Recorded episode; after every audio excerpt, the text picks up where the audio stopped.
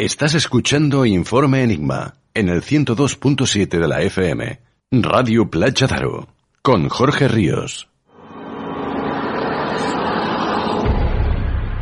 Sucesos extraños. Fenómenos paranormales. Experiencias increíbles contadas en primera persona. Un viaje a través de la historia a lugares que nunca habrías imaginado.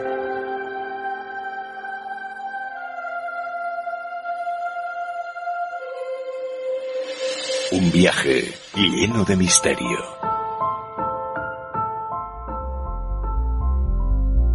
En este nuevo capítulo de Informe Enigma nos adentramos con Frank Scandell en el transhumanismo. Con Sandra Aza descubriremos quiénes eran los cátaros y con Yolanda Martínez hablaremos sobre mensajes del más allá. Y para cerrar nuestro espacio, el profesor Roberto Carlos nos trae la predicción de noviembre. Bienvenidos queridos amigos una semana más a esta vuestra casa, retransmitiendo para todo el mundo desde la Masía Vas un servidor y en la locución e introducción Joan Peric.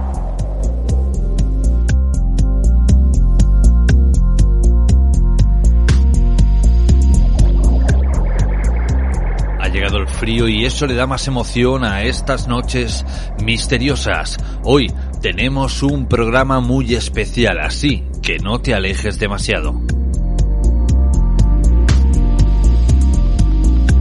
Es un placer estar de nuevo con todos vosotros y ahora sí arrancamos nuestro informe enigma de esta semana.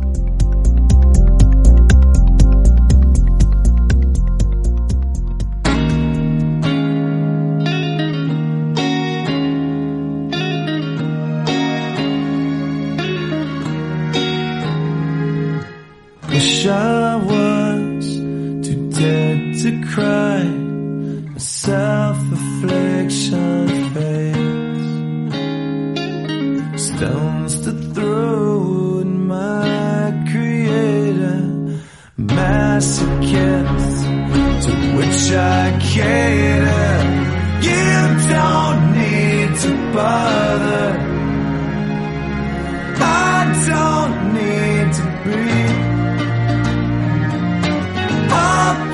Slipping farther.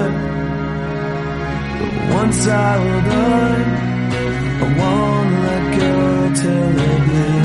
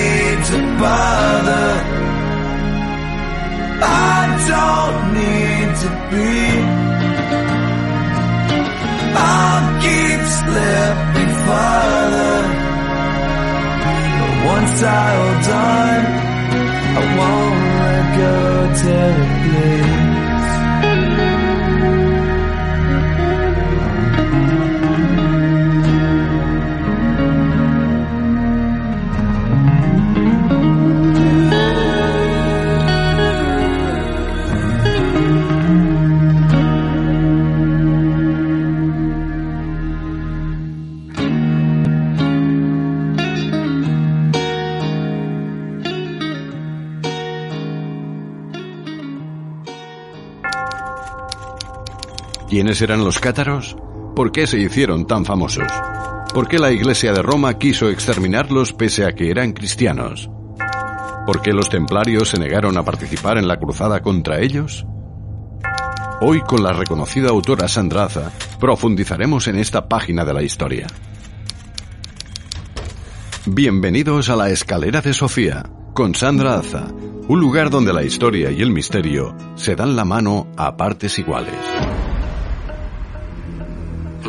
Temor ante vuestros enemigos. Al ¡Alzaos como caballeros! ¡Alzaos como caballeros! ¿Qué será de nosotros? El mundo lo decidirá. Siempre lo decide. ¿Qué te dijo tu padre de tus obligaciones? Que sería un buen caballero.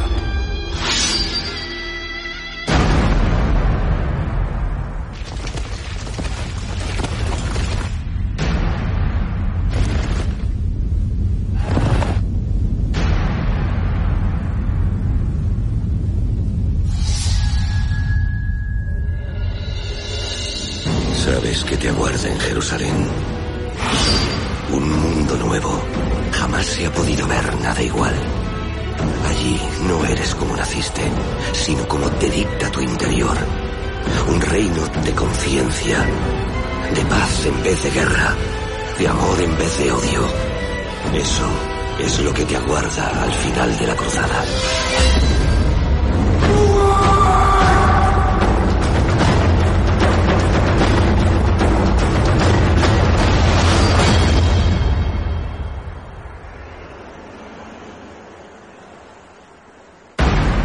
No sé, querida audiencia, si también os pasa a vosotros, que a medida que pasan los años y creemos que sabemos muchas cosas de la historia que nos rodea, nos damos cuenta que el desconocimiento ocupa el mayor porcentaje.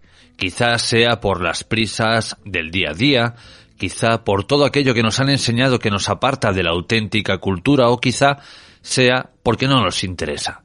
Sin embargo, es sorprendente cuando decidimos observar todo lo que nos envuelve mientras caminamos que un nuevo mundo se abre ante nuestros ojos. Y por ello hoy queremos daros ese pequeño empujón, contaros una historia desconocida para muchos y mal interpretada para otros. Hoy vamos a conocer a los cátaros y lo hacemos de manos de Sandra Aza. Sandra Aza, bienvenida a Informe Enigma, ¿cómo estás? Hola, bueno, ¿qué tal? ¿Cómo estáis? Un abrazo a todos. Pues un placer estar aquí con vosotros. Sandra, esta noche vamos a hablar de un tema muy interesante, los cátaros. Pero bueno, para aquellas personas que no sepan de quiénes estamos hablando, valga la redundancia, ¿quién eran los cátaros? Bueno, pues los cátaros eh, eran una secta eh, cristiana, pero de carácter eh, gnóstico, ¿no? Que tenían, es decir, sobre todo eran cristianos eh, lo que pasa que tenían una, una creencia eh, un poco diferente, bastante diferente a, la, a, la, a, las creencias o al credo de la Iglesia de Roma. Ellos tenían un concepto de mm, dualista de la divinidad. Pensaban que había eh, dos dioses. Era un, un dios superior, que era el que había creado, estaba en el cielo y era el que había creado todo lo espiritual, y luego un dios inferior, un semidios, una especie de, de miurgo, ¿no? Que, era el creador de todo lo material. Entonces, para ellos, el, dios inferior eh, no les interesaba nada. Eh, desde su punto de vista, el hombre era la confluencia de estos dos dioses, de estas dos divinidades. Por una parte tenían al dios material eh, representado en el cuerpo, en la carne, y por otra parte al dios espiritual representado en el alma. Entonces, desde, su punto de vista, el alma estaba preso eh, estaba presa en el cuerpo y el, el objetivo en la vida era eh, liberarse del cuerpo para que el alma pudiera volar al Dios que estaba en el cielo. Con lo cual, eh, su vida en la tierra para ellos era una especie de, de prisión, el cuerpo era una especie de prisión y el, el, el, el, cristianismo desde su punto de vista, desde su punto de vista y desde el punto de vista de todas las sectas de carácter gnóstico que hubo en aquella, eh, eh, que, proliferaron mucho en, la antigüedad. Había bogomilos, paulicianos, josefinos, eh, valdenses, es decir, había muchas sectas con la misma, eh, con la misma creencia que los cátaros. consideraban que la salvación no estaba en el perdón de los pecados, eh, ni, ni, en la, ni en la venida de Cristo a la tierra, ni nada de esto. La salvación estaba en recorrer un camino hasta, eh, un, camino de, de, aprendizaje hasta llegar al conocimiento, a la gnosis, porque eso es lo que significa gnosis, conocimiento. Con lo cual, desde su punto de vista, Jesucristo o Jesús no, no, no era realmente una persona, ellos tenían un concepto un poco docetista de Jesús. Docetista es es eh, eh, una especie de, de, ver algo que realmente no existe, es una ilusión óptica. Entonces, para ellos Jesús era una especie de holograma, es decir, era un instrumento que Dios había mandado a la tierra que no existía realmente, aunque parecía que estaba ahí y que hablaba y que se comportaba como un ser humano, pero no existía y que su misión no era eh, venir a, a, ser crucificado para salvarnos de los pecados eh, o para perdonarnos los pecados, sino que su misión era enseñarnos el camino del conocimiento para que eh, nosotros lo recorriéramos y de esta manera conseguir mm, digamos, liberarnos del cuerpo para que el alma pudiera volar al, al, al Dios del cielo, ¿no? Este era un poco el concepto. Claro, eh, para ello, ¿qué ocurría? Pues que ellos no creían en nada del Nuevo Testamento, es decir, ellos no creían en, en, en, ni en la pasión de Cristo, ni en la ni que Jesús hubiera sido eh, crucificado, por supuesto tampoco que había resucitado, porque como Jesús, desde su punto de vista, era una especie de holograma, pues claro, él no había sufrido pasión, ni había sido crucificado, ni había sido, ni había resucitado, porque él no existía eh, desde, desde este punto de, vista, ¿no? Claro, esto a la Iglesia Católica, a la Iglesia de Roma, pues esto era una herejía, pues eh, suprema, ¿no? Eh, porque además ellos, claro, a partir de ahí, pues no creían en la misa, no, no, no creían en las imágenes, consideraban una aberración eh, adorar la cruz, porque ellos lo consideraban primero porque era una cosa, eh, era una mentira, porque Jesús no había muerto en la cruz, y segundo porque consideraban una aberración adorar un instrumento de tortura como era la cruz. Eh, tampoco creían en la Eucaristía, porque ellos eran absolutamente vegetarianos, no comían absolutamente nada ni carne ni que, ni que procediera de ningún ser vivo. Ellos solamente comían eh, frutos de la naturaleza, frutos de la tierra y frutos del mar. Sí comían pescado porque lo consideraban un fruto del mar, pero no comían absolutamente nada que procediera de un ser vivo, ni por supuesto de un ser vivo muerto, ni carne, ni huevos, ni leche, nada que procediera de seres vivos. Con lo cual, el hecho de la Eucaristía, comerse la carne de Cristo y la sangre de Cristo, eso era eso era lo peor. Entonces, claro, la Eucaristía tampoco la consideraban eh, eh, válida, ¿no? Eh, tampoco eh, consideraban válidos los sacramentos. Ellos, ellos no creían en los, en los sacramentos, solo tenían una serie de sacramentos, en particular uno que se llamaba el consolamentum, luego si quieres hablamos de ello. Pero claro, todo este conjunto de, creencias, eh, bueno, pues eran un enfrentamiento brutal a la Iglesia de Roma, como tantas otras sectas gnósticas. La diferencia con los cátaros era que, bueno, pues tuvieron un mayor calado en el acervo popular eh, tanto que al final inquietó a la supremacía eh, de Roma. ¿no? También eh, querría aclarar la etimología del término cátaro, que es un, que es un error, lo tenemos, lo tenemos erróneamente concebido. Pero bueno, es que yo me pongo a hablar y ya no te dejo hablar a ti. Entonces yo dejo que yo, yo me callo ahora y si quieres hablo de esto, Jorge, porque es que si no me enrollo y ya no, y ya, y ya no me callo. Has hablado de ese dualismo en los cátaros, pero es cierto que dentro de este, bueno, de este grupo, de esta secta, también existía un dualismo, es decir, hay gente que apodaban a los cátaros o los dividían en dos franjas, ¿no? Los hombres buenos y los hombres malos. Los hombres buenos eran aquellos que lo llevaban toda rajatabla y los malos eran un poquito más laicos, más sueltos, ¿no? ¿Esto es cierto? Eh, sí, pero no, era exactamente una división, era una cuestión de jerarquía. Eh, mira, lo primero, lo primero es aclarar lo del término cátaro y los buenos hombres y, buenas mujeres. El término cátaro nosotros lo tenemos equivocado. El término cátaro lo hemos aplicado a los cátaros del siglo XIV. Sin embargo, eh, como mm, eh, los derivados del, término griego cataroi, que significaba puro o que significa puro.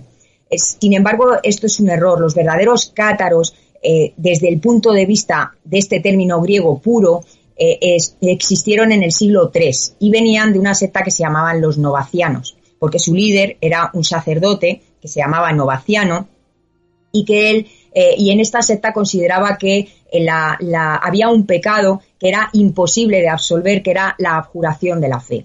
El apostatar de la fe era imposible de absolver y por consiguiente la Iglesia Católica no tenía competencias para absolver ese pecado. Con lo cual, claro, otra herejía eh, enorme que supuso la extinción de los novacianos. Pero er, ellos eran los que se denominaban cátaros, desde el punto de vista cataroi, eh, desde el punto de vista de nosotros somos los puros cristianos y vosotros, la, la Iglesia Católica, no lo sois porque consideráis perdonable eh, o susceptible de absolución un pecado que no lo es. Después nos vamos a los cátaros de los que hablamos, los del siglo XIV. Estos cátaros, eh, ellos no gustaban de llamarse cátaros, jamás se llamaron cátaros, eh, y, ni tampoco se llamaban perfectos, ni tampoco se llamaban albigenses, ni tampoco se llamaban puros. y explico por qué. El término cátaro es un término que se creó por un fraile de la, de la Catedral de Colonia Em, y, venía a ser como un juego de palabras alemán que significaba adoradores de gatos. Claro, adoradores de gatos eran aquellos que eh, eh, celebraban un ritual que se llamaba el, beso obsceno, que consistía en besar el ano de un gato eh, y esto tenía mucho que ver con tratos con Satán. Evidentemente, eh, claro, eh, cuando este fraile empezó a aplicar este término a, esta secta de carácter gnóstico, que eran los hombres buenos, pues claro, a ellos no les gustó y en absoluto les gustaba el término cátaro desde este punto de vista. Tampoco les gustaba el término puro, porque venía precisamente de, ese juego de palabras de adoradores de gatos. Eh, el término perfecto, perfecto cátaro, que también se, utiliza mucho, em, era para nombrar a, digamos, a los sacerdotes cátaros de los que ahora te, voy a hablar. Eh, esto también fue un término que ellos no utilizaban. Esto fue un término utilizado o inventado, creado por la Inquisición, porque consideraban que cuando un hombre recibía, digamos, los votos eh, se convertía, digamos, en sacerdote cátaro, ya era el perfecto hereje. Por eso le llamamos perfecto cátaro, porque era un sacerdote, pero desde el punto de vista de la Inquisición era el perfecto hereje, es decir, ya, ya, ya ibas directo a la hoguera. Eh, y de, de, aquí el término perfecto. Entonces, ya aclarado lo que es la etimología del término, ellos, el único término que se aplicaban era el de buenos hombres eh, o buenas mujeres, buenos cristianos o buenas cristianas o solamente cristianos. Y aquí venimos a, hablar de esa dualidad o de esa clasificación de jerarquías que había. ¿Por qué? Porque es la misma, más o menos, salvando las distancias que, la, que en, el, en, la religión católica. De un lado tenemos los, eh, los fieles, que eran los seguidores de, este, de esta creencia pero ellos no tenían nada que ver con la iglesia cátara. Es como nosotros, los que somos laicos, eh, que tenemos, eh, eh, tienen la fe en Dios y van a misa y demás, pero tienen su vida normal. se casan, tienen hijos y comen carne y todo. Después, en la siguiente, la siguiente clase de cátaros eran los iniciados. Los iniciados, para, para, hacerlo entender un poco y salvando las distancias, insisto, eran como un poco los seminaristas católicos, es decir, los que están estudiando para convertirse en sacerdotes. Eh, estos iniciados ya tenían una serie de, más obligaciones. Eh, eh, no, podían casarse, no podían tener sexo, el sexo como, mayor representación de, consumo de carne junto con el de la carne de los seres vivos, comer y practicarlo era un pecado mortal para los sacerdotes cátaros, no para los fieles. estos iniciados estudiaban el conocimiento hasta eh, a través de una serie de rituales, duraban entre tres y cinco años y pasado ese tiempo estaban ya en disposición para llevar a cabo el ritual final que consistía en la recepción del consolamentum. El consolamentum es el único eh, sacramento aceptado por los cátaros y consistía básicamente en una imposición de manos, no se utilizaba el agua, el agua era una cosa eh, que, que para ellos era impuro, ¿no?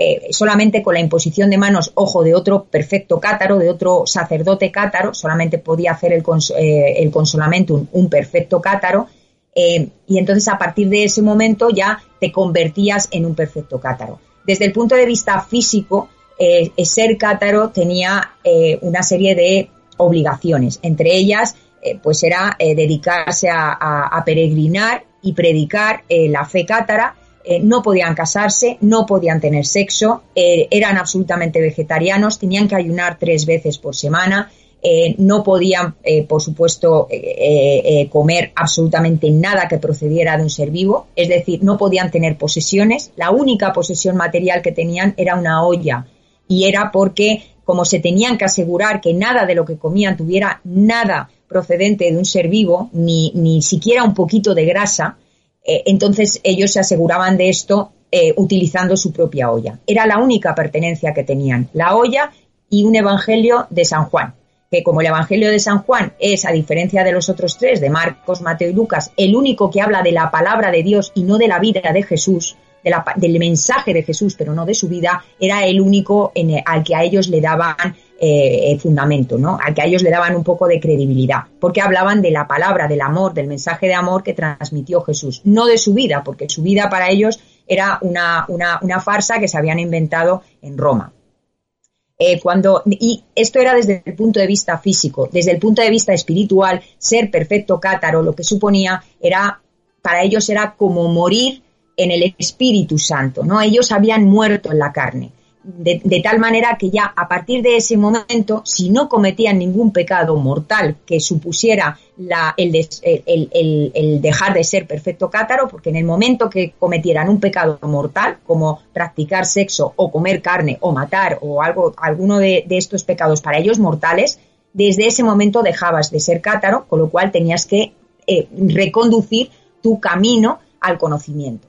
Pero si no cometías ningún pecado mortal, ya estabas directamente dirigido al, a la gnosis. Por consiguiente, cuando murieses, ya tu cuerpo, tu alma ya estaba preparada para eh, eh, reunirse con el Dios del cielo, cosa que no ocurría con los fieles y con los iniciados. Todos ellos, hasta que no tuvieran ese conocimiento que, que, meritaba el consolamentum, eh, ellos tenían que seguir en el camino del conocimiento. ¿Cómo? Reencarnándose. Ellos consideraban que el conocimiento era una carrera más larga que una vida. Por consiguiente, eh, cuando tú murieses, eh, tu alma no iba a quedar libre para ir a, reunirse con el Dios divino, no estaba preparada, no había adquirido la gnosis todavía y tenía que reencarnarse en otro cuerpo para volver a para seguir recorriendo y aprendiendo el camino del conocimiento. Por eso era importante que aunque ellos no practicaban sexo, los sacerdotes cátaros no practicaban sexo, el resto, y los iniciados tampoco, pero el resto, los fieles, sí tenían que hacerlo. No como una cosa de placer, ellos no consideraban que nada relativo al, al cuerpo podía producirte placer, eso era una especie de prisión del alma, pero sí era algo necesario porque se necesitaban más cuerpos donde eh, eh, las almas se pudieran alojar en ese recorrido hacia el conocimiento. Esta es la, no la dualidad, ¿no? sino la clasificación o los estamentos sociales dentro de lo que era eh, la sociedad cátara. Querida Sandra, ¿en qué momento la Iglesia de Roma se alza en armas contra los cátaros? Porque, corrígeme si me equivoco, pero en un primer momento eh, la Iglesia de Roma no, digamos, no quería utilizar la fuerza contra ellos. Para eso enviaba a ciertos emisarios allí donde se encontraban los cátaros para que difundieran la palabra de Dios y así captar de nuevo adeptos. Pero ¿en qué momento esta se vuelve ya agresiva contra ellos? No, al principio no. Esto eh, todo empezó con, con Inocencio III eh, Inocencio III era un papa que llegó relativamente joven al papado, tenía unos 37 años y entonces tenía pues toda la, fuerza de la, de la, juventud, además tenía ambición y tenía ganas de poder. Eh, ¿Qué ocurrió? Que él también era una persona cultivada, eh, estaba muy, tenía muy versada en todo el tema de la teología y, también en, en temas militares. ¿Qué ocurrió? Que al principio el, catarismo, como otro tipo de sectas de este tipo, eh, pues no les hicieron mucho caso porque, eh, bueno, la iglesia estaba, de Roma estaba bastante asentada. Lo único que ocurre es que en esta época del siglo XIV era tal la corrupción que había en la iglesia católica, porque era, era, era tan grande que ya no se, ya no se, no se molestaban ni en disimular.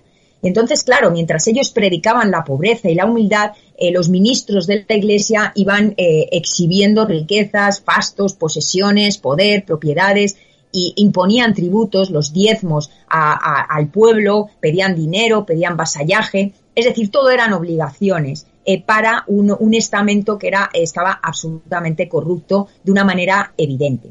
¿Qué ocurrió? Que en las sectas de carácter gnóstico, los valdenses, los bogomilos, eh, los paulicianos, todos estos eh, calaron pero no demasiado y al final fueron exterminados. Los cátaros, sin embargo, eh, que siempre hablamos del Languedoc francés, pero lo cierto es que estaban, eh, estaban eh, en muchos otros sitios de Europa. De hecho, el término cátaro, está, este término denigrante que se les aplicó nació en Alemania, porque aquí también estaban, ¿no? pero en el Languedoc empezó a calar tan hondo precisamente por todo lo contrario, porque predicaban con el ejemplo. Ellos hablaban de, ellos no olvidemos que eran cristianos, y entonces proclamaban, predicaban la palabra de Jesús y el mensaje de Jesús predicando con el ejemplo. Ellos eh, predicaban humildad y practicaban la humildad. Predicaban pobreza y practicaban pobreza. Ellos iban descalzos, con un hábito negro. Eh, eh, vivían con la gente, en las casas de la gente, cosa que no hacían los ministros de la Iglesia católica. Entonces, además les hablaban en lenguaje, en lengua, en su lengua los de la iglesia hablaban en latín, con lo cual eh, el pueblo eh, estaba muy distanciado de, la iglesia católica porque muchas veces no les entendían. Em, sin embargo, los cátaros sí que predicaban en la lengua del pueblo, se acercaban al pueblo, ayudaban al pueblo y, todo el tiempo estaban conviviendo y compartiendo con el pueblo. Claro, esto unido a que eh, ellos predicaban que la salvación del hombre era un hecho, es decir, no había infierno. Para ellos el infierno era la tierra y la prisión en el cuerpo. No había infierno, por consiguiente, había cielo y lo único que tenían que hacer era recorrer ese camino del conocimiento para llegar al cielo, cosa que tarde o temprano sucedería, eh, con más o menos reencarnaciones, pero al final llegarías al conocimiento y te irías al cielo, cosa que no ocurría en la Iglesia Católica, que estaban todo el tiempo pues amenazando con el fuego eterno, que te vas a ir al infierno, al purgatorio, y, todo era como muy, muy horrible, tanto físicamente eh, en la tierra, porque aquí eh, eh, era el Valle de Lágrimas, y allende la muerte, porque como no te portases bien, te ibas al infierno. Entonces, estas diferencias empezaron a calar hondo en la, en la zona del Languedoc, no solamente en el pueblo, sino también en la nobleza del Languedoc. Y entonces, claro, esto ya empezó a, no gustar al Papa a Inocencio III. Por eso eh, empezó por la vía pacífica, mandando a sacerdotes como Francisco de Asís, después mandó a Domingo de Guzmán, y estos eh, sí que consiguieron cosas porque estos iban humildes. Estos iban descalzos eh, y predicando, eh, mostrando lo que predicaban, pobreza. Y desde este punto de vista sí tuvieron bastantes conversiones, pero claro, esto era una cosa muy lenta y el catarismo estaba bastante, eh, bastante enraizado en la zona. ¿Qué ocurrió? Que uno de estos legados papal, Inocencio III ya estaba deseando, digamos, levantarse en armas, porque veía que por la vía pacífica, pues no tenía, no, no, no, no, la cosa no prosperaba. ¿Qué ocurría? Que necesitaba una razón. Es decir, es que la cruzada alfigense, no nos olvidemos que era eh, eh, mandar a cristianos a matar a cristianos, a matar a hermanos. Eh, es la primera cruzada en la historia en donde cristianos mataron a cristianos, porque los cátaros eran cristianos. Necesitaba una razón de peso para ello. La razón llegó en 1208, cuando envió a un legado papal, a Pedro de Castelnau, eh, para, eh, digamos, entrar en razón, hacer entrar en razón a toda esta gente y en particular al señor de aquellas tierras, Raimundo Ramón Berenguer VI, que, eh, que era el, conde de Tolosa y el señor más poderoso del lugar, para que, y que, mm, digamos que mm, él, él, no era cátaro, pero tampoco castigaba ni, ni, ni discriminaba ni intentaba erradicar el catarismo. Se dice también que, bueno, que es que su mujer Matilde era cátara, eh, y no solamente esto, sino que era esposa, eh, digo, era la hermana de, Constanza de Jautevi, que era la heredera al trono de Sicilia y a la postre esposa de Enrique VI, el, emperador del Sacro Imperio Romano Germánico, uno de los mayores enemigos de Roma y Francia. Por eso eh, se dice también que la cruzada alfigense fue más política, por motivos políticos que religiosos, pero se vistió de religión, como muchas otras, ¿no? Entonces, cuando Pedro de Castelnau intentó llegar a una negociación con, Ramón Berenguer VI, no lo consiguieron y entonces Pedro de Castelnau llegó y excomulgó a Ramón Berenguer VI, cosa que ahora nos puede parecer baladí, pero en aquella época para un cristiano que te excomulgasen era una cosa, era una cosa muy seria. Entonces, cuando esto ocurrió, Pedro de Castelnau regresó a, Roma y a orillas del, del Rodano fue asesinado. Las culpas inmediatamente Inocencio III culpó a, Ramón Berenguer VI y entonces eh, fue la espita que desencadenó eh, la cruzada alfigense. Entonces, en este momento ya, eh, inmediatamente eh, nombró a, dos, a, un líder espiritual y a un líder militar. El líder espiritual fue un abad cisterciense, Arnaud de Amaury, y el líder militar eh, fue un normando, Simón de Montfort, que además también viste mucho de política esta cruzada porque tenemos a Roma y a Francia, querían, digamos, derrotar a, un enemigo emparentado además con un enemigo más grande como era el, imperio germánico, que era Ramón Berenguer VI, eh, porque, de, eh, porque además eh, Francia acababa de conquistar Normandía a Inglaterra, con lo cual todos los nobles normandos les había despojado de todas sus tierras. Y por consiguiente, para equilibrar y para que no se le levantaran en armas los nobles normandos, entonces les ofreció, Francia no se metió en la cruzada, eh, no participó. Aquí tenemos al rey de Francia, Felipe II Augusto. Él no participó, bastante tenía con sus guerras con Inglaterra, pero sí permitió y auspició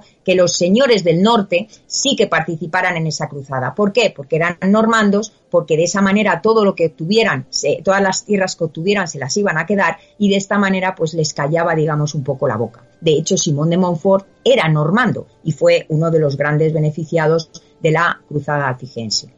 ¿Quién no ha escuchado alguna vez hablar de esos monjes militares medievales, los caballeros templarios, personajes que despiertan fascinación allí donde van? Pero Sandra, de alguna forma también se les ha vinculado con los cátaros. Háblanos un poco de esto.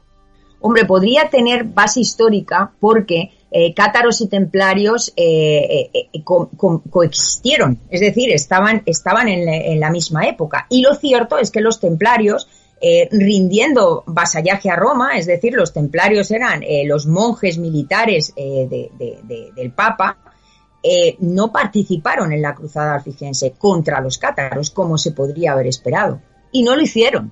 Y esto es, una cosa muy significativa a nivel histórico, porque a nivel, a otros niveles, la verdad es que hay mucha literatura pero a nivel histórico, lo más importante es que eh, eh, los, templarios no participaron en la cruzada contra los alfigenses. No, no, no, no, no, no les mataron ni, ni, participaron en la batalla. Y esto es muy raro, porque los templarios, insisto, rendían vasallaje y trabajaban y luchaban por y para el Papa de Roma. Luego también, a nivel ya literario o legendario, eh, pues eh, entramos en el tema de, que los cátaros custodiaban el santo grial eh, y que esa custodia la heredaron en cierto modo los templarios. Y, luego también hay otro hecho histórico y es que los templarios terminaron igual que los cátaros, en la hoguera y exterminados en base con una maniobra también orquestada entre el Papa de Roma y el rey de Francia porque para los cátaros fue Inocencio III eh, con Felipe II Augusto. Eh, hay que tener en cuenta además que en esta época Francia, el reino de Francia, no era lo que conocemos ahora. El reino de Francia era mm, París y poquito más. Todo el resto de lo que es ahora eh, Francia eran territorios feudales con señores feudales y con familias que tenían el poder. Sobre todo eran los Berenguer, pero luego teníamos los Trencabel, los Mirapéis, los Foix. Es decir, había muchas eh, familias eh, de carácter noble eh, que, practicaban el sistema del momento social, que era el feudalismo. Pero con los cátaros hubo una maniobra entre Felipe II Augusto y Inocencio III, Posteriormente sería sus sucesores Luis VIII y Luis IX con su madre, la regente de, Francia en ese momento, que fue Blanca de Castilla y fue la que remató a los cátaros. Eh, y por otro lado, con los templarios tenemos a, Clemente V y a, Felipe el Hermoso, ¿no? Felipe IV, eh, que, también orquestaron esa intriga para derrocar a los, a los templarios y que finalmente lo, lo consiguieron de la misma manera que lo hicieron con los cátaros, que fue en la hoguera y además en los dos casos eh, surgieron las, las, las, frases estas lapidarias, ¿no? Las profecías, una cátara y otra templaria, ¿no? La profecía cátara dentro de 700 años, ¿no? El laurel reverdecerá y la profecía templaria con, con, el último de los maestres que decía, bueno, pues en, menos de un año eh, Dios os emplazará, ¿no? Y, efectivamente así ocurrió, porque en menos de un año eh, Clemente V murió y, Felipe el Hermoso también lo hizo. Y Nogaret, que era el, la mano derecha de Felipe el Hermoso también. Sobre los cátaros, al igual que otros temas muy interesantes, se han escrito auténticos ríos de tinta. Y una de estas historias o fábulas cuentan que eh, antes que la temida Santa Inquisición eh, se instauró la Inquisición, digámoslo pura y dura, y esta se creó, se inventó, se puso de moda, eh, tal cual la queramos llamar, precisamente para castigar a los cátaros. ¿Esto es cierto, Sandra? No, no, sin duda alguna, sin duda. Había tres tipos de, a, lo largo de la historia ha habido tres tipos de Inquisición. Ha estado la, Inquisición episcopal, eh, y después la Inquisición papal. Y después surgió lo que es la, Inquisición eh, española, ¿no? que fue eh, la que se, digamos, desvinculó del poder papal porque eran los reyes, en este caso los reyes católicos, los que nombraban a los inquisidores generales. Pero desde luego la Inquisición como tal, y además toda, todo lo que nosotros conocemos en la Inquisición española viene heredada de aquella Inquisición, se creó para exterminar primero a los herejes en 1184 y se creó a nivel episcopal, es decir, a nivel de jurisdicción de, obispados. Eh, y aquí no tuvo mucha fuerza, sí que es verdad que actuaban los obispos y demás, pero no tuvo mucha, no tuvo mucha fuerza. Sin embargo, cuando realmente adquirió fuerza fue para exterminar a los cátaros con el papado de Gregorio IX. Eh, eh, tenemos a Inocencio III, fue el que lanzó la cruzada albigense, Después le sucedió Honorio III, que fue un, papa bastante más pacífico, y en esta época, digamos que la cruzada se calmó, pero después le sucedió Gregorio IX, que eh, tenía la misma actitud beligerante de Inocencio III, no en vano era sobrino de Inocencio III, eh, y eh, reactivó la, cruzada albigense eh, digamos, institucionalizando la Inquisición, como convirtiéndola en un instrumento suyo, del papado. A partir de entonces, en el 1231, fue cuando la Inquisición episcopal pasó a ser Inquisición papal. Y desde este momento fue cuando ya la persecución a los cátaros alcanzó unos, unos límites tan, tan, tan brutales eh, que terminaron en la toma de Montsegú. La toma de Montsegú tuvo su, igual que con Ramón VI, eh, Ramón Berenguer VI, eh, fue el asesinato de Pedro de Castelnau el que abrió la puerta a la cruzada albigense. La toma de Montsegú, que ocurrió en 1244, fue cuando lo que desencadenó aquel, aquel concilio de Besiers, en donde se dijo en 1243 hay que cortarle la cabeza al dragón y la cabeza del dragón era Monsegú y por eso se, se, sitió Monsegú y aquí fue la caída de Monsegú.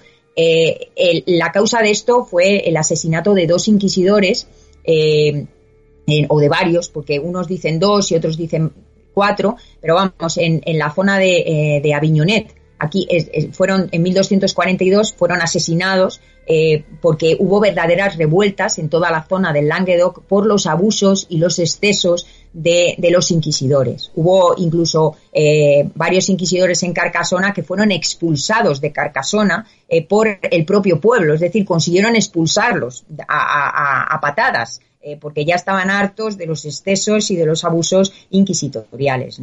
Entonces, sí, efectivamente, la, la Inquisición se creó se institucionalizó por Gregorio IX para erradicar a los cátaros, cosa que consiguieron, porque fue a raíz de, de, de, todos los excesos de la Inquisición, de la, del hartazgo del, pueblo, eh, que se decidió en aquel concilio de Besiers. Besiers es una, es una, es, una comarca del, del Languedoc francés, donde precisamente empezó la cruzada albigense con la toma de Besiers en 1209, pues en 1243 se celebró aquí un concilio en donde fue cuando se decidió que se sitiase Monsegú y que de esta manera se cortase la cabeza del dragón.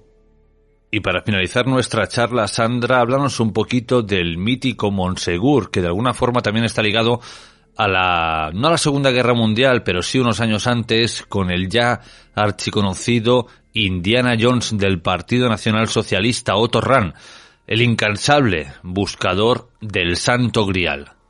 Bueno, este Monsegur es importante precisamente por, el que tú muy bien has dicho, Indiana Jones, que fue Otto Rahn, porque además la saga de Indiana Jones, Indiana Jones es un arqueólogo y está inspirado, nunca ha sido confirmado por Steven Spielberg, pero sí que es verdad eh, que se ha dicho, y él nunca lo ha desmentido, que la inspiración fue Otto Rahn, ¿no? Eh, eh, este eh, Monsegur eh, debe su fama, en cierto modo, también a Otto Rahn, porque Monsegur no fue el último reducto de, de los, de los cátaros. Después tenemos el castillo de Queribus, diez años más tarde, en 1255, que también cayó. Y después tenemos el último cátaro, ya en 1321, eh, Guillén de Belibaste, que, fue, que, demuestra que todavía había cátaros. Con lo cual, Monsegur no fue el lo último, eh, el último vestigio cátaro, ¿no? Pero sí que es verdad que Otto Rahn, que era un arqueólogo, eh, muy, muy, muy obsesionado con el tema de los cátaros y del Santo Grial, consideró que él se leyó la obra de Wolfgang eh, von Eichenbach eh, de Percival, eh, se llamaba Percival, ¿no? Y era un cuento de un caballero eh, que, bueno, pues se convertía, en, se convertía en, el, en, el, rey, en el rey del Grial, ¿no? Esto viene de, bueno, de la obra de Cretien de Troyes, que fue el primero que habló del Grial, eh, nunca le puso el término de Santo Grial. El Santo Grial nunca eh, realmente ha sido documentalmente eh, historia, no está en la Biblia, no se menciona en la Biblia, no se menciona en el, en el Evangelio de, de, San Mateo, ¿no? En ese capítulo 26, versículos 27-29, donde se dijo, terminada la cena, Jesús tomó el cáliz eh, y dijo, tomad y bebed, nunca habla del grial, los historiadores de la época nunca han hablado del Grial, Flavio Josefo, Suetonio, Plinio el Joven, Tácito, ninguno ha hablado del Grial. Es un mito literario realmente creado por Etienne de Troyes, después Robert de Boron, que fue otro escritor eh, inglés, que fue el primero que le antepuso el término santo, y después eh, Wolfgang von Eichenbach. En este, en este, este Wolfgang von Eichenbach, la diferencia es que no consideraba el santo grial como el cáliz eh, utilizado por Jesús en la última cena. Consideraba que era una piedra, la piedra que se le había caído, la lápiz exilis, ¿no? La piedra que se le cayó de la corona de Lucifer cuando se levantó contra Dios y entonces el arcángel Miguel le, le, dio con la espada, ¿no? Y entonces se le cayó la, la piedra. Esto consideraba que era el santo grial eh. Y esto consideraba que era el santo grial el eh, Otto Rahn.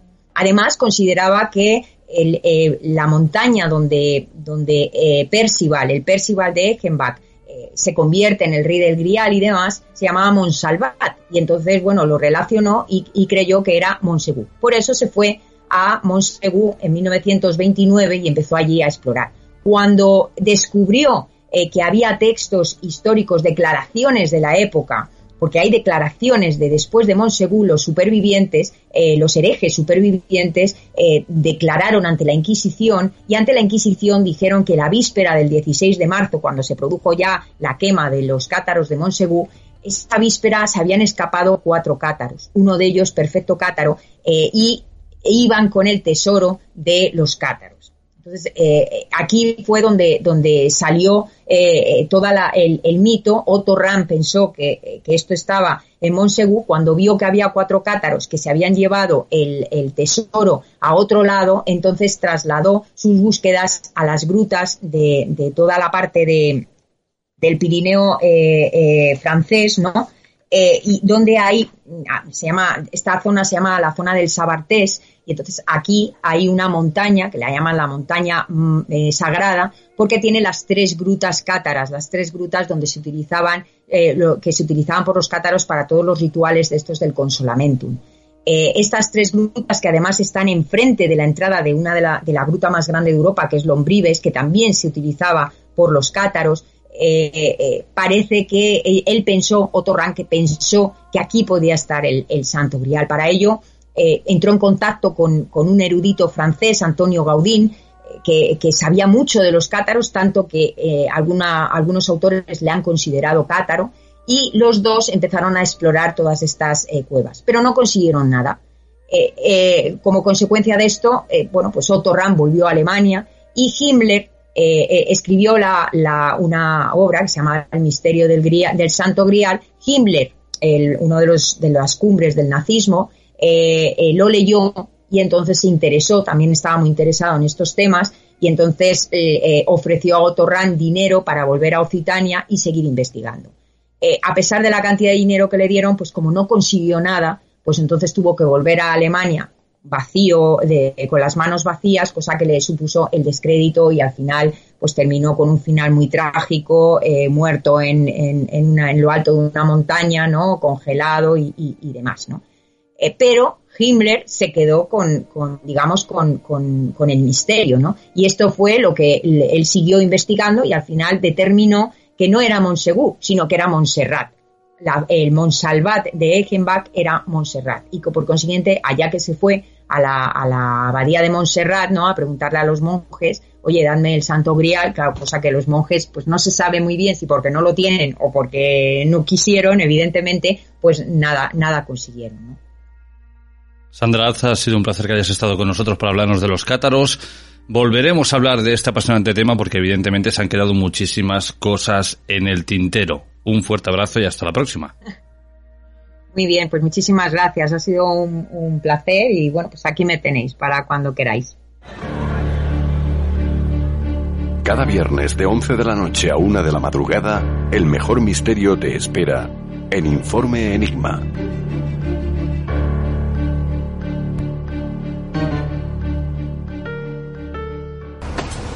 Ese accidente de ahí delante. Sí. Una señora. Ha muerto. Dios mío, ¿puedes verla? Sí. ¿Dónde está? Está junto a mi ventanilla.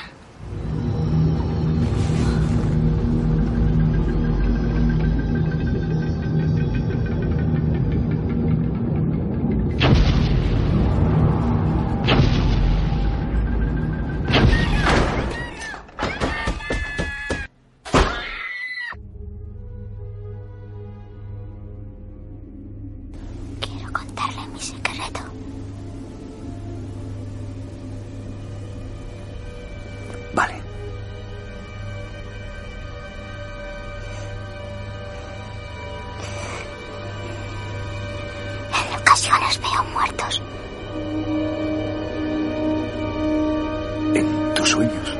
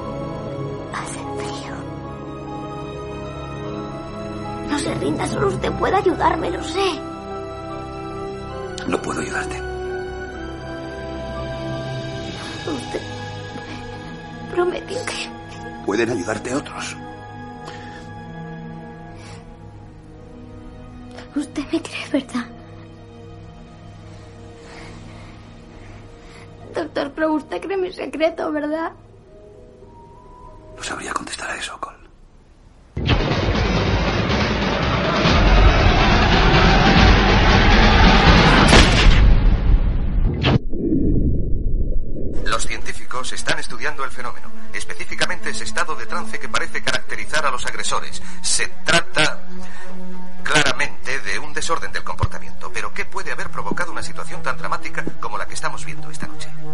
Biólogos de Stockton, California, han presentado un informe que afirma que los cuerpos de personas muertas recientemente han vuelto a la vida.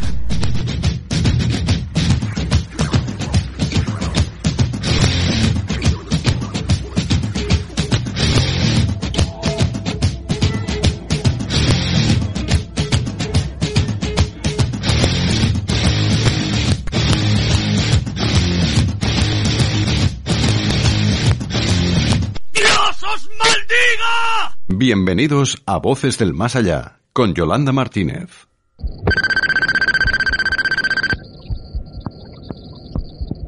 Porque me levanté y cuando me levanté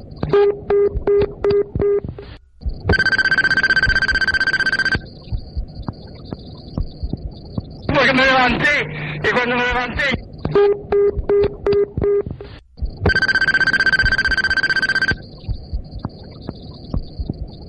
porque me levanté y cuando me levanté Y así abrimos nuestro Voces del Más Allá de esta semana, precisamente con este mensaje que quedó grabado en un contestador eh, automático y que expuso nuestro gran amigo Pedro Amorós en un conocido programa de televisión. Yo resumo un poquito de qué va, de qué va la historia. Eh, bueno, la hija de esta persona llegó a su casa, esta persona ya había fallecido, pero a la misma hora que él había trascendido hacia el otro mundo había dejado este mensaje en el contestador automático. Y como hoy en Voces del Más Allá vamos a hablar de esa comunicación entre vivos y muertos. Creímos que esta era la mejor forma de empezar nuestro espacio. Yolanda Martínez, ¿cómo estás? Buenas noches, Jorge. Pues la verdad que muy bien. Además, vamos a hacerle honor al nombre del programa, Voces del Más Allá, curiosa psicofonía quedó registrada ahí diciendo me levanté, me levanté. Es curioso, ¿eh? porque eh, de eso se trata, que muchas veces incluso cuando alguien fallece no es ni consciente de, de, que se ha ido, entonces eh, deja como, como un mensaje ahí diciendo me levanté ahí. Curiosamente quedó grabado, otras veces pues queda registrado de otras formas. Hay muchas maneras. Esta semana Yolanda decía, quiero hacer un, espacio que haga un poco pues honor a, voces del más allá. Eh, quiero hablar de la primera vez que escuché estas voces. Yo no sé si a vosotros os pasa lo mismo que a mí, pero cuando alguien me dice, escucho voces, pienso que están un poquito para allá. Mm, pues qué bien, pues ya me conoces suficiente como para saber si estoy para allá o para acá. ya me conoces de hace muchos años. Así que yo cuando me dice alguien que oye voces me acuerdo más del niño del sexto sentido, ¿eh? Aquello que dice, a veces oigo cosas. Pero has dicho sexto sentido o, sexto sentido. Ay, tú que has entendido, es verdad. Eh, sexto. Ahora creo, ah, creo que hoy ha, sido sexto, ¿eh? Creo que ha sido sexto. Pues a saber, porque no, no estoy muy segura, te lo diré cuando me escuche. Bueno, dejando de lado este sexto sentido, vamos a meternos un poco en la cabeza de Yolanda, a ver qué tipo de voces oye, y espero que no sean de estas de tienes que matar a alguien, quema la casa, atropella a alguien. Mm, espero que no vayan por ahí. No, no, no, eso solo me ha pasado contigo. Pero a diferencia de todas esas voces, las mías han sido siempre muy diferentes a lo largo de, mi vida. Y fíjate, curiosamente, a los nueve años por primera vez escuché yo mis primeras voces. Fue muy curioso porque mi hermana tenía que hacer un viaje de final de curso. Así que yo era la niña más feliz de este planeta porque por fin no tenía que compartir mi habitación, aunque fuera un fin de semana. Y así que me quedé sola, me quedé sola. Para mí, esa habitación, y justamente la primera noche que me quedó sola, yo soñé que en la parte donde mi madre, pues allí eh, tiene el lavadero, donde plancha, donde recoge la, la ropa, pues allí tiene todas las fotos de, de, nuestros seres fallecidos, así como su madre, que mi abuela murió muy joven, una tía de mi padre, que falleció también muy joven, eh, su marido, porque no superó nunca la muerte de, de su mujer, y se quitó la vida, sin que las fotos todas de los fallecidos están en esa parte donde yo aparecí esa noche allí en sueños con solo nueve años y comenzaron a decirme esas voces que ellos no eh, nunca se habían ido, que siempre estaban allí que, que siempre estaban allí muy cerca, eh, me comenzaron a hablar, piensa, pensad que tenían nueve años, así que no recuerdo perfectamente todos los mensajes, pero las voces eran de que ellos no estaban muertos, que ellos siempre estaban allí y que, bueno, y que nos veían y que nos, de alguna manera estaban entre nosotros. Así que yo eh, recuerdo perfectamente cómo volvía a mi cama a, a dormir y recuerdo que la puerta de mi habitación eh, yo siempre la cierro para dormir, pues eh, en el sueño yo la dejaba medio abierta.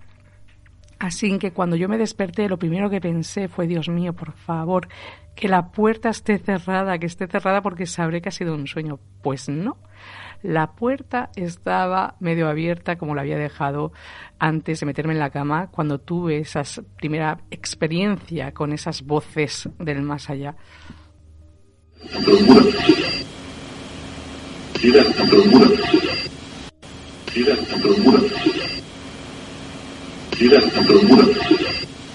Directo de los muertos, una psicofonía que respondía a una pregunta eh, que bueno que quería averiguar qué había más allá de, de ese último umbral, ¿no? Y estas voces le dijeron directo de los muertos.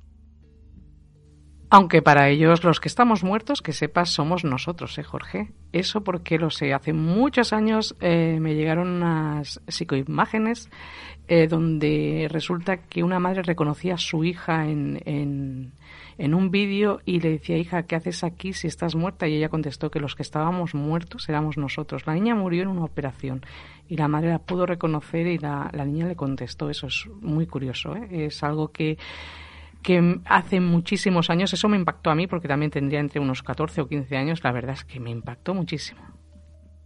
Hablando, bueno, pues de este tema, de esos mensajes, de cómo se comunican desde el otro lado, de cómo nos, cómo nos dejan entrever cómo es aquel mundo, vamos a escuchar la otra, otra grabación que dice es adimensional. Recordar, estamos hablando de mensajes que llegan desde esa última frontera y que nos intentan guiar para que sepamos cómo es ese más allá.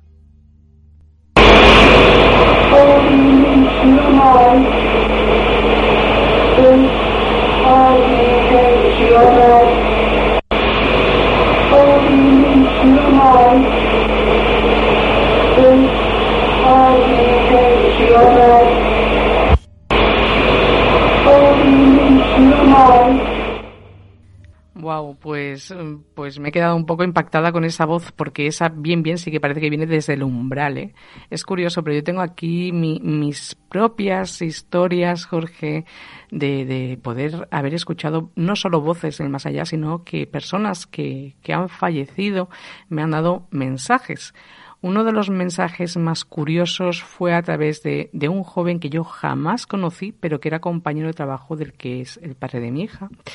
Eh, yo esa noche, pues como siempre, sabéis cómo recibo los, los mensajes, estaba durmiendo y cuando yo noto que, que me llegan mensajes que ya no son de este plano, es como si yo mm, subiera a otra dimensión también y comienzo a recibir esos mensajes. Así que este joven me decía que eh, había fallecido de un accidente de moto, que él no quería marcharse, pero que le había llegado su hora. Eh, entonces comienzo a ver imágenes, imágenes con caballos, comienzo a ver imágenes de él, eh, muchas imágenes, recuerdo perfectamente. Y es curioso porque en la película de del cielo si es real, del niño que, que también dice haber dicho estado y que el cielo sí que existe, decía que en el cielo cuando estuvo él allí decía que habían caballos y curiosamente el joven este que falleció en este accidente de, de moto por no llevar casco porque se lo dejó al compañero de atrás y dijo voy a casa a buscarlo y justo en el trayecto de su casa a, pues se cayó de la moto y falleció. Y él vino a decirme que es que él no quería marcharse pero que le había llegado la hora Qué duro, ¿verdad? Debe ser cuando estás en tu plenitud, en tu vida, en tu juventud, tienes un excelente trabajo, tienes todo te va bien y de golpe te dice, no, no, es que te ha llegado la hora y tienes que marchar. Y eso es lo que vino a decirme él, ¿no? De que, de que él no quería marcharse, pero que le había llegado la hora y que se, que se tenía que marchar. Fue un mensaje, la verdad es que me impactó mucho porque al levantarme por la mañana yo se expliqué a él, al que era mi marido, entonces él llegó al trabajo y le dijeron pues que tal persona pues había, había fallecido por, por un accidente de, de moto y por no llevar el casco, tal y como a mí me lo contó este, este joven. La verdad es que me impactó bastante, ¿eh? fue, fue un mensaje muy... Es que además me lo describió tal cual y tal cual eh, fue. No, Sabes que aquello a veces te cuesta encajar sueños o te... No, no, no, esto era un mensaje directo como decimos hoy, hacemos honor al, Voces del Más Allá y era una voz directamente del Más Allá de alguien que acababa justo esa noche de, darme ese mensaje. Es curioso, ¿eh, Jorge, porque te voy a contar otra anécdota sin entre comillas, pero cuando ellos fallecen pueden escoger a, a quién darles ese mensaje, porque eso lo vi yo muy claramente una vez con alguien que conozco que lleva muchos años que está enfermo y me hizo, como digo yo, una jugarreta, así de claro te lo digo. Eh, yo soñaba, estaba durmiendo y soñé como él preguntaba por mí. Decía, ¿dónde está Yolanda? Le decían, Yolanda está allí. Entonces él es como que venía para decirme que se iba.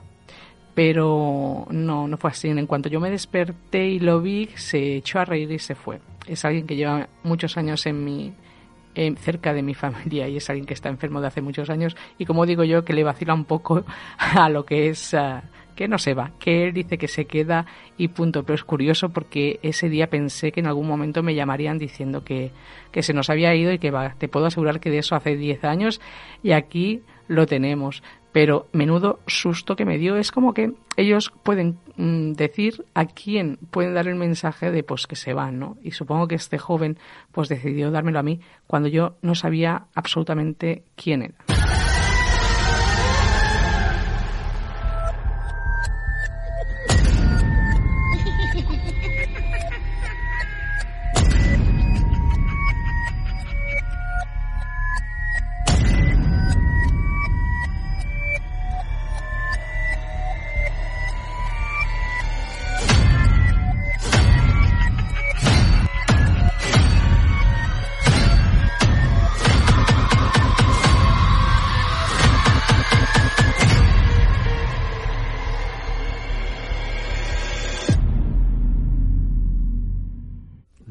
Se pregunta, bueno, ¿por qué estoy soltera? Por este tipo de cosas. Tú imagínate ser la pareja de Yolanda y cada mañana se despierta pues con un mensaje del más allá, con que la han venido a visitar, es decir, que es que nunca estáis solos, nunca hay intimidad y siempre se mete alguien por el medio o siempre os viene alguien a visitar por la noche, ¿no? Esto es lo que ocurre cuando estás al lado de Yolanda Martínez. Qué gracioso, qué gracioso. Pues eh, mira, he estado muchos años en pareja, llevo mucho tiempo sola y no sé, no sé qué decirte, eh, que es mejor o peor. No, si estás bien, siempre se está bien eh, con quien estés, acompañado o solo. Otro mensaje, otro mensajito. Jorge, este fue muy curioso. Mi hermana tenía una vecina que, que la ingresaron en, bueno, pues ya en un, en un geriátrico porque no era tan mayor, pero no se encontraba muy bien y decidieron ingresarla. Ella me lo comentó que, que estaba allí ingresada y tal, pero sin, sin nada más, o sea, sin decirme que tenía una enfermedad ni tenía nada. Así que, como has bien has dicho tú, no es fácil, ¿eh? igual dormir conmigo, porque esa mañana esa mujer apareció en mi habitación, en mi habitación. Eh, no venía sola, venía con una mujer eh, ella tiene, eh, falleció con 71 años. Eh, por eso te digo que no era muy mayor. entonces venía acompañada por una mujer de mi edad y otra. La otra nunca me habló. La que me habló fue la, la que tenía mi edad más o menos. Y me dijo textualmente, sus palabras fueron, me llevo a mi madre porque ya ha enfermado mucho y me la, por eso me la llevo. Me miraron las tres y, desaparecieron. Fue una imagen de ver tres mujeres, la mayor, o sea, la más mayor, la madre, solo me miraba y me sonreía. Entonces yo no entendí quién era esa mujer que me había dicho que se llevaba a su madre, o sea, estábamos diciendo que en el mundo espiritual ya tenía una hija que, que había fallecido antes hacen que yo no tenía ni idea. Hacen que yo digo, bueno, pues ya me llegará un mensaje de alguien diciéndome pues que ha fallecido alguien y yo sabré quién, quién es. Así es, mi hermana me escribe y me dice, ¿sabes que esta mañana muy temprano ha fallecido mi vecina ya? Y yo digo, ah, sí, digo, por cierto, tu vecina tenía una hija que falleciera antes y me dice, sí, sí, digo, tenía más o menos mi edad. Dice, sí, exactamente es así. Digo, pues nada, pues es ella la que ha pasado por mi habitación esta mañana porque además fue muy claro eh, porque a veces puedes verlos en otras dimensiones, pero no, en este caso vi cómo pasaban por delante de, de, Yo estaba durmiendo y pasaban por delante de mi habitación y se despedían así. Y digo, pues nada, que sepas que se la ha llevado, que ella se la veía muy feliz, porque tú dirás, estaba con su, con su hija, ¿vale? Que había fallecido años antes y, y la hija me, fue la que me habló, fue la hija la que me habló, no la, no la mujer que falleció, y me dijo que se llevaba su madre, porque ella estaba muy enfermita y era mejor llevársela. Yo creo que en cierto momento también te vendrán a visitar algunos de esos cánceres para darte esos mensajes desde, desde el otro lado. Ya que tú eres capaz de recibirlos, pues, oye, mm, te vendrán a contarte algo. A ti te va el morbo, ¿eh? Es que te va, ¿eh? Pero ¿y por qué no te vienen a visitar a ti los cáncer? Por total, a ti no te han bloqueado. Soy Géminis y ya sabes que los Géminis somos como el el Belcebú, el Lucifer del zodíaco. No, hombre, que ahora ya no estáis en el número uno. De momento os han quitado ese puesto. De todas maneras, tenemos que hacer un Voces del Más Allá otra vez para repasar los signos del zodiaco porque las cosas están cambiando. Volviendo a la línea de nuestro programa de esta semana, estamos hablando de mensajes que llegan desde el otro lado, esa comunicación entre vivos y muertos. Pero claro, la gran pregunta es si siempre estamos diciendo que de alguna forma necesitan un permiso para venir a vernos, también tendrán que darles un permiso para poder hablar con nosotros. Sí, por eso lo mismo. O sea, yo estoy hablando de personas que acaban de fallecer y me dan los mensajes de cuando se han ido. Y una cosa es que tú ellos tengan que pedir un permiso para venir a verte. Pero por eso he dicho, antes de contar la segunda historia, que cómo funciona. Eh, supuestamente ellos van a, y, y, te tienen que, o sea, les tienen que decir quién están receptivos o quién está en este mundo para poder dar esos mensajes y tú poderlos pues escucharlos y mm, no sé, no sé, eh, yo supongo que funciona así, porque claro, eh, mensajes tan claros eh, y tan que, que, pueda decir ha fallecido tal persona, me ha dado este mensaje y luego sea así exactamente como el joven que me dijo lo de lo de la moto y que no llevaba casco y, luego fue así exactamente, o la señora que, que, me dijo su hija que se la llevaba y yo no sabía que esa mujer tenía una hija fallecida, son mensajes muy claros. Entonces, yo creo que ahí en el mundo espiritual debe funcionar así, ¿no? Que cuando se van, pues les debe decir, mira, esta persona es receptiva, esta persona se, puede recibir esos mensajes y puede transmitirlos. Digo yo, digo yo que debe funcionar así, Jorge. Todas las respuestas tampoco las tengo, las tengo yo. Ah, no sé, es a ti a la que vienen a verte en medio de la noche para contarte sus movidas. A ver, historias o que yo recuerde, pues he tenido muchas. Recuerdo también la de un ciclista, un ciclista donde él me muestra su bicicleta, me muestra él en bici. Y recuerdo que también me daba un mensaje donde pues había tenido un accidente. Lo que pasa que ese del ciclista, te estoy hablando de hace muchísimos años y me cuesta. Pero recuerdo que la imagen de él en bicicleta se me quedó grabada. Se me ha quedado aquí grabada, grabada, latente, porque además es algo que sucedió hace muchísimos años. Y este joven fue atropellado, fue, tuvo un accidente, lo atropellaron. Y él venía a decirme que también, pues un mensaje muy similar al motorista, que, que se había ido y no, y de alguna manera pues no, no quería irse. Pero mensajes a lo largo de mi vida o que yo recuerde, pues han habido muchos, pero así que me acuerde perfectamente los mensajes, pues, pues quieres que no, mi cabeza está llena, llena de cositas, mucho trabajo, Jorge.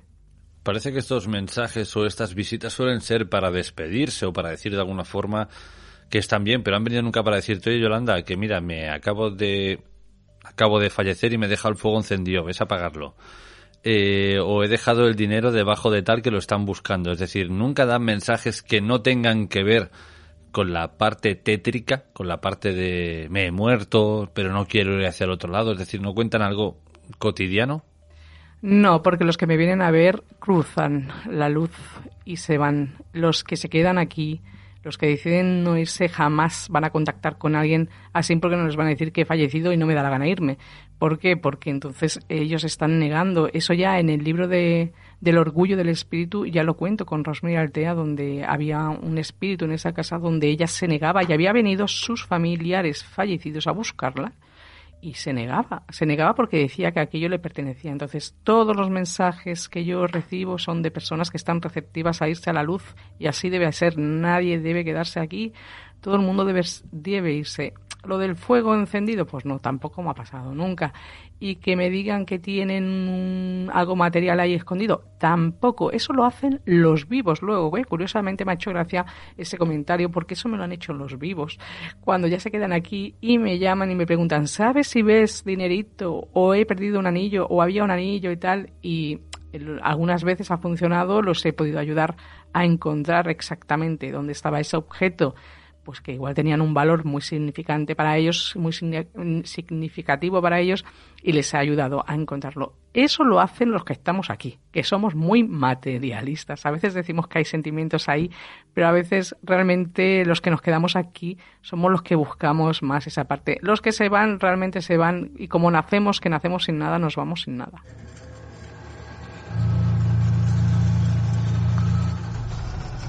¡Eh!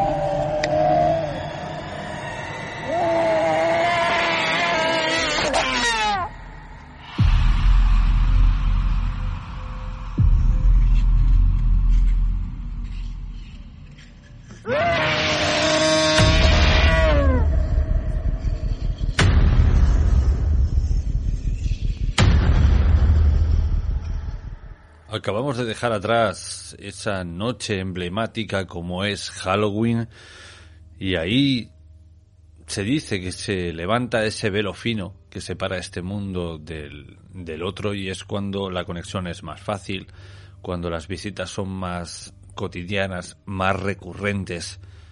¿No te ha venido nadie a visitar en medio de la noche, Yolanda, a ti en estos días? Pues yo creo que fue una de las noches más tranquilas que he pasado en todos los santos. No sé por qué, pero me fui con la conciencia muy, muy limpia, muy tranquila. Entonces, no, no, no recibí absolutamente nada, pero estuve muy tranquila.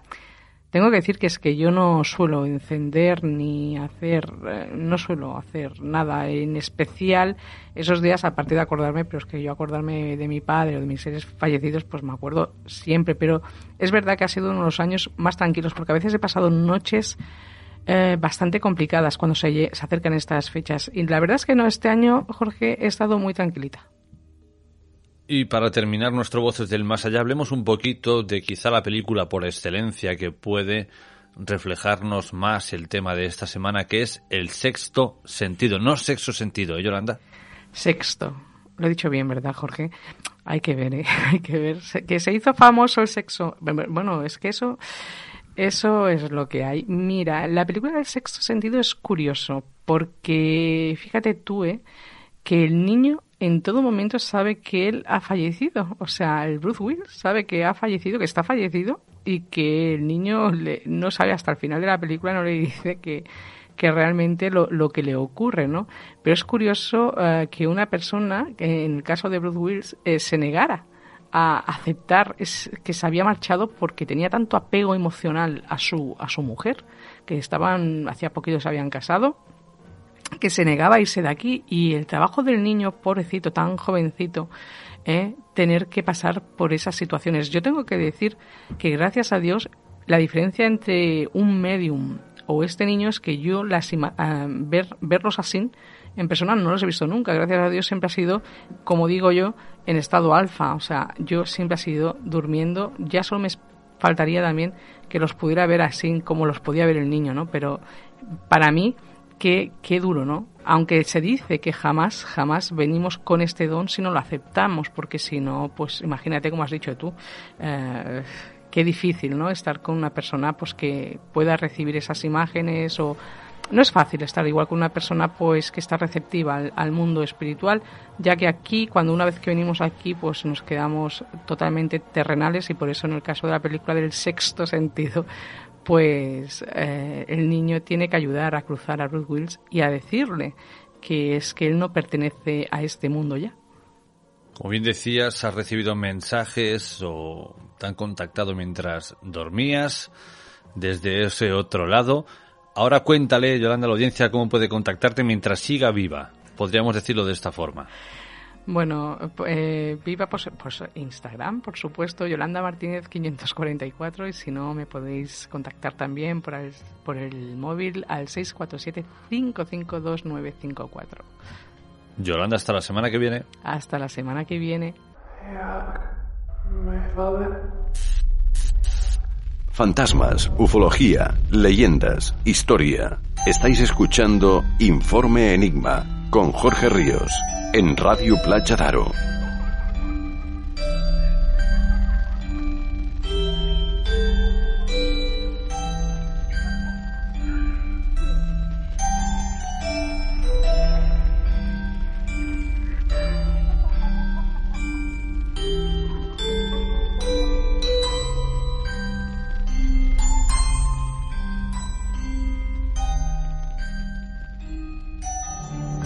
Veinte puertas hacia el más allá. Un estudio de lugares es el último trabajo literario del investigador de lo paranormal Jorge Ríos. Conoce la historia y los misterios que habitan dentro de algunas edificaciones tildadas de malditas o encantadas de nuestra geografía. Algunas populares, otras desconocidas, pero todas guardan infinidad de secretos para quien desee conocerlas y visitarlas. Veinte puertas hacia el más allá un estudio de lugares encantados de Ediciones Bernache. Vive el misterio entre las páginas de un libro único.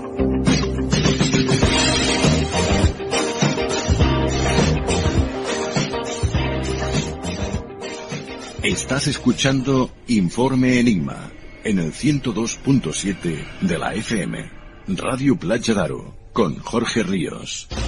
¿Quieres apoyar a Informe Enigma? ¿Quieres que siga creciendo? Ahora puedes hacerlo.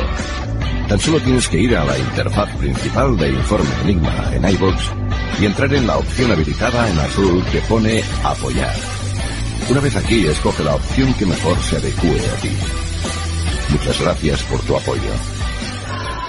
Las tendencias van y vienen, pero lo importante es encontrar tu estilo. Por eso en Verde Limón Palamos trabajamos cada día con ese objetivo. Visita nuestra tienda de moda situada en la Plaza de Zabras número 1 en Palamos y te asesoraremos para conseguir tu mejor esencia. Nuestro horario es de 10 a 13.30 y de 17 a 20.30, de lunes a sábado. Y nuestro teléfono de contacto es el 972 600832. Y acabamos de entrar en el mes de noviembre y, como no, abrimos las puertas de nuestro informe enigma para el profesor Roberto Carlos Cuello, el cual viene con la predicción, como digo, para este mes de noviembre. Vamos a ver qué nos deparan estas próximas semanas. Querido Roberto, bienvenido a Informe Enigma, ¿cómo estás?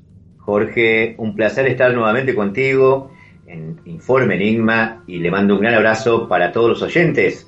Y vamos a hablar, sí, hoy sobre las partes de las predicciones de noviembre y que nos dispara en este mes ¿sí? a todos los signos del zodíaco. ¿sí? Primero quería comenzar diciendo que noviembre es el undécimo y penúltimo mes del año en el calendario gregoriano y tiene 30 días. Su nombre deriva de novem, que quiere decir nueve en latín, por haber sido el noveno mes del calendario romano mantuvo su nombre noveno incluso cuando posteriormente se le agregaron tres meses más al año. En Japón y en algunos países de Oriente se le llama a este mes de noviembre el mes de la caridad. Al principio, Jorge, en Egipto, se representó a este eh, mes de noviembre bajo una figura de un sacerdote o hierofante de la diosa Isis, vestido con túnicas de lino, con la cabeza calva, eh, y apoyada en un altar sobre el cual había una cabeza de cabrito, animal que se sacrificaba a la diosa en nombre de ella en este mes de noviembre. Los modernos lo representan bajo la forma de un personaje vestido de hojas eh, secas, con una mano apoyada en el signo de Sagitario la otra sosteniendo un cuerno de la abundancia, de donde salen ciertas raíces, último presente que nos ofrece nuestra Madre Tierra. Hay dos acontecimientos importantes en este mes que se encuentra eh, en los primeros días de este mes de noviembre. Sabemos muy bien que el 31 último se festejó la fiesta de Halloween, que es la víspera o la fiesta víspera del Día de Todos los Santos. Por eso que hoy se conmemora el Día de Todos los Santos, mártires y también eh, todos aquellos claramente de que tienen esa devoción hacia la Iglesia Católica.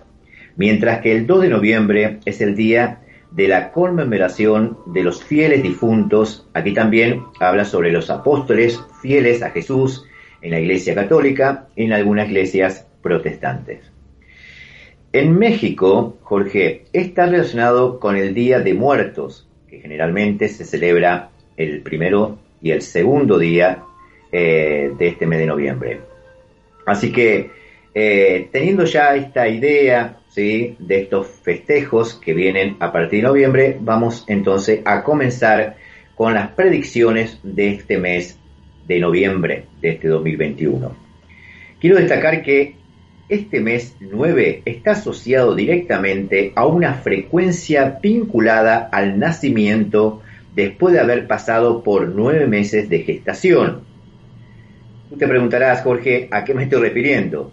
A que los cuatro elementos que representan a los doce signos del zodíaco toman una forma positiva de desarrollo y crecimiento, ya que los signos de fuego, tierra, aire y agua van a estar direccionados a una búsqueda trascendente en conciencia, ya que en este mes que antecede a los principales acontecimientos de diciembre, como por ejemplo el 8 de diciembre que se festeja el Día de la Virgen, el 21 de diciembre el solsticio de verano e invierno, el 24 de diciembre se conmemora para los católicos el nacimiento de Jesús y el 31 el cierre anual del ciclo.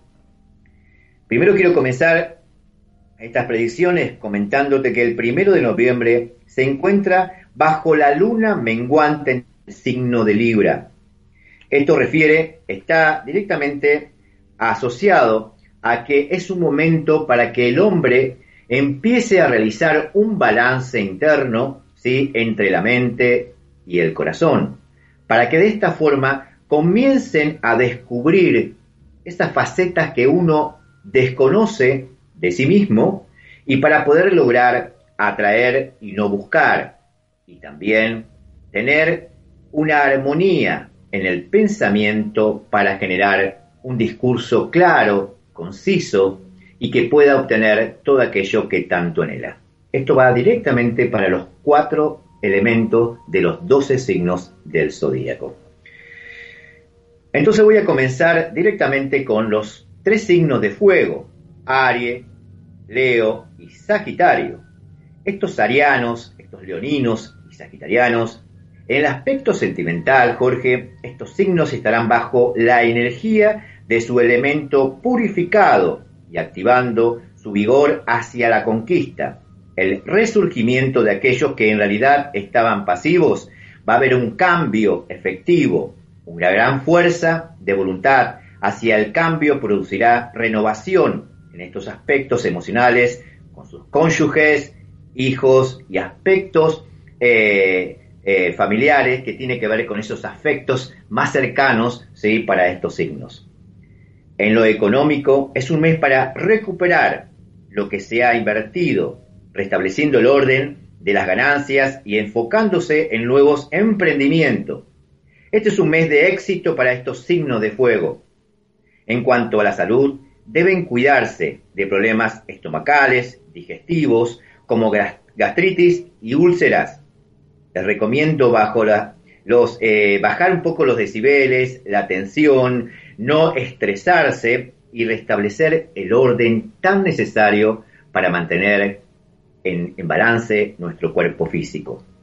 Para estos tres signos de fuego, el movimiento de esa fuerza y orden van a tener que ser pacientes. Comenzará recién a partir del 22 de noviembre hasta la segunda quincena de diciembre.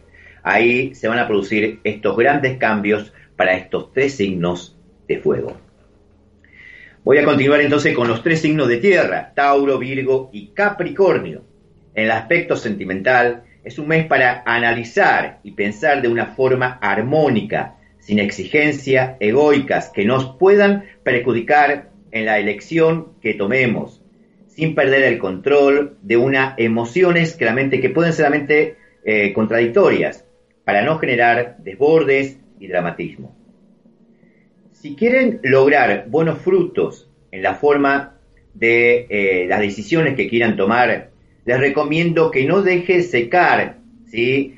la tierra de este elemento para tener buenas cosechas.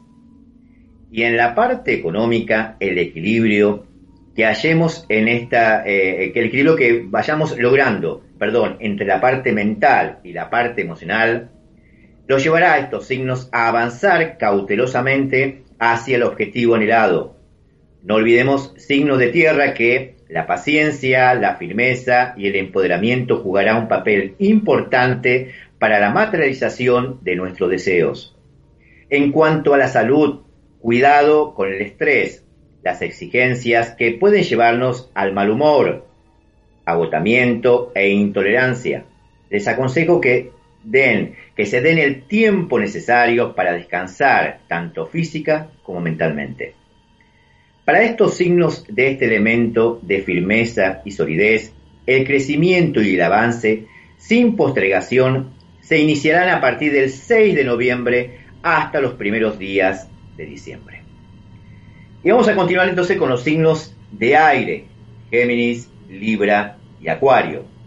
El aspecto sentimental, este es un mes donde debemos salir del estrecho sendero que nos agobia nos genera lentitud en nuestras conquistas sentimental. Para los signos de Libra y Acuario, les recomiendo romper con patrones rutinarios de pesimismo y procrastinación, que quiere decir cuando uno, eh, cuando uno empieza a colocarse excusas y postergar aquello que tanto debemos eh, o deseamos realizar. Entonces, no postergar para estos dos signos. Y para el signo de Géminis, debe disfrutar de los gratos momentos que la vida les brinda. Entonces, a disfrutar, a disfrutar a pleno de este mes de noviembre. En lo económico, estos signos de aire culminan su etapa de oscuridad y estancamiento y desasosiego, comenzando un tiempo de avance lento y seguro. No se deben permitir desechar oportunidades, propuestas y cambios. Entonces, estar completamente atento a todo lo que venga externamente para buscar esa solución que tanto necesitamos. En cuanto a la salud, deben realizar chequeos sanguíneos completos para desechar dudas por algunas dolencias que pueden estar apareciendo. Para estos signos de aire, la fecha positiva de transformación comienzan a partir de la segunda quincena de este mes de noviembre, culminando en los últimos días de este mes, que sería a partir de 29-30. ¿sí? Así que van a tener algunos días como para poder solucionar ¿sí? estos aspectos claramente que son necesarios eh, estas modificaciones. Y ya para culminar, ¿sí? vamos a enfocarnos directamente con los tres signos de agua, cáncer, escorpio y piscis. En el aspecto sentimental, estos signos serán guiados en este mes por la buena estrella del alba, que los encauzará en el sendero del amor, la prosperidad, el disfrute y lo principal, la alegría. Deben desechar completamente la duda y la postergación y el miedo. En lo económico, avanzar lento genera firmeza, objetividad y precisión. Para el signo de cáncer, renovación en todos los aspectos económicos donde la buena predisposición los llevará al éxito. En cambio, para los signos de Escorpio y Piscis, deberán sumergirse en las profundidades de su elemento para hallar el poder de la creatividad en lo que quieran proyectar. Y ya culminando en cuanto a la salud, saltos cuánticos de soluciones, sanidad y recuperación para aquellos que estaban afligidos y temerosos con algunas afecciones físicas y mental tranquilidad, mis queridos signos de agua. Todo debemos dejarlo fluir a través de este elemento para que nada se pueda estancar y generar problemáticas que debemos evitar.